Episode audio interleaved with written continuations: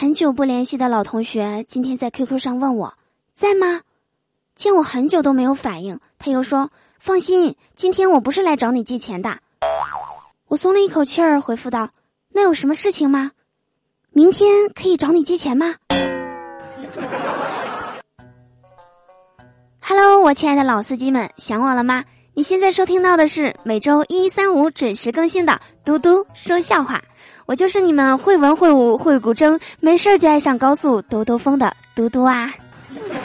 喜欢我的话，记得点击播放页面的订阅按钮哟。同学们，准备好了吗？后排的同学请注意啦！今天给大家讲两个紧张而又刺激的成语故事。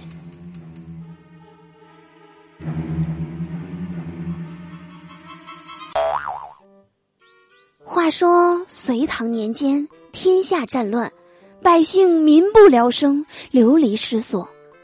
有一个小村庄，正处于两军交战之处，全村啊有几百口人。这一天，大家准备集体迁移，躲避战乱。其中呢，有一对老夫妻呀，老太太年老体衰，腿脚不便，无法走太远的路，老太太又不想拖累家中的老汉。便劝老汉放弃自己，独自逃生。老汉深情的望着老太太，就对他说：“俗话说啊，一日夫妻百日恩。你我夫妻四十载，恩情早已不知几生几世了。我又怎能忍心抛弃你而独自逃生呢？”于是老汉便卖了家中的所有东西，换取了一辆推车，推着老太太走在人群的最后面。生死不离。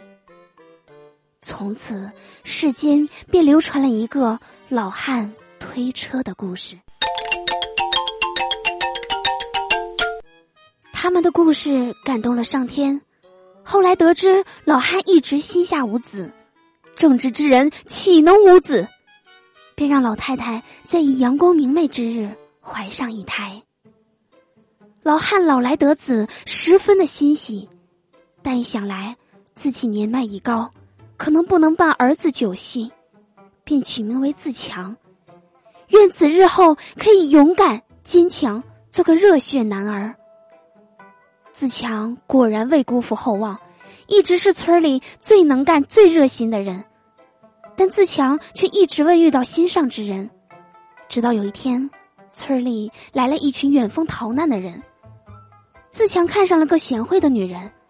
他帮助逃难的人在村里安家之后，天天去帮心上人干活，很少休息。大家也都夸赞自强是个好男儿。终于，自强成功的打动了心上之人，在全村的祝福下，把他娶回了家。洞房那天，自强也没有休息，到处忙活，最后累死了。但是自强的死重于泰山。从此，世间便流传了自强不息的故事。好啦，我们今天的课就上到这里啦，大家回去都消化一下子哟。喜欢我的，点击一下播放页面的订阅按钮哟。